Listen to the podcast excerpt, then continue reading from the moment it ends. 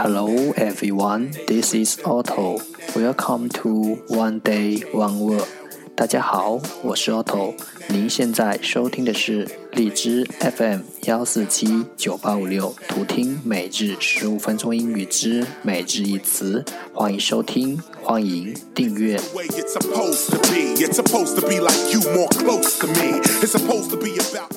微信公众号 Otto Everyday O T T O E V E R Y D A Y，请添加，让学习英语融入生活，在途中遇见未知的自己。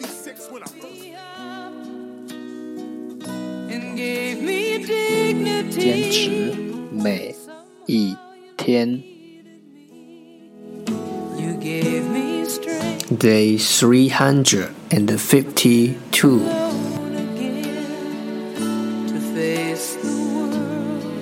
Today's word is 今天的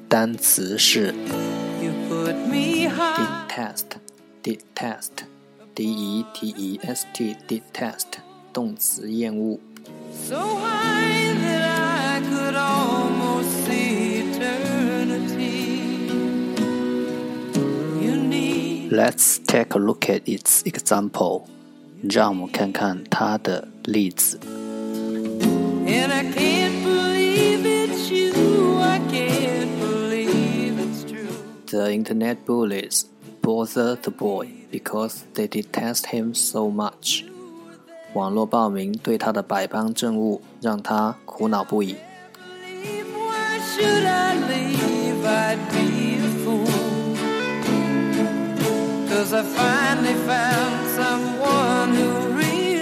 Let's take a look at its English explanation.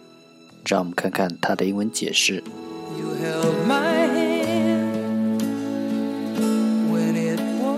To dislike someone or something very strongly，非常不喜欢。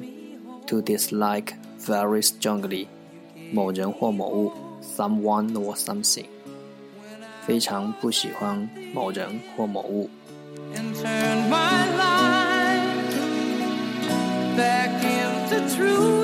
Let's take a look at its example again. 让我们再看看它的例子。 The internet bully bother the boy because they detest him so much. 网络暴民对他的百般憎恶，让他苦恼不已。Detest, detest，动词，厌恶。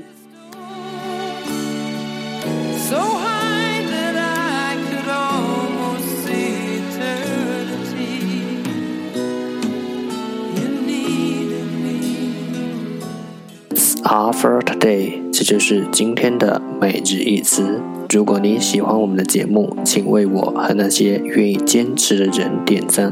欢迎和我一起用手机学英语，一起进步。See you next time，再见。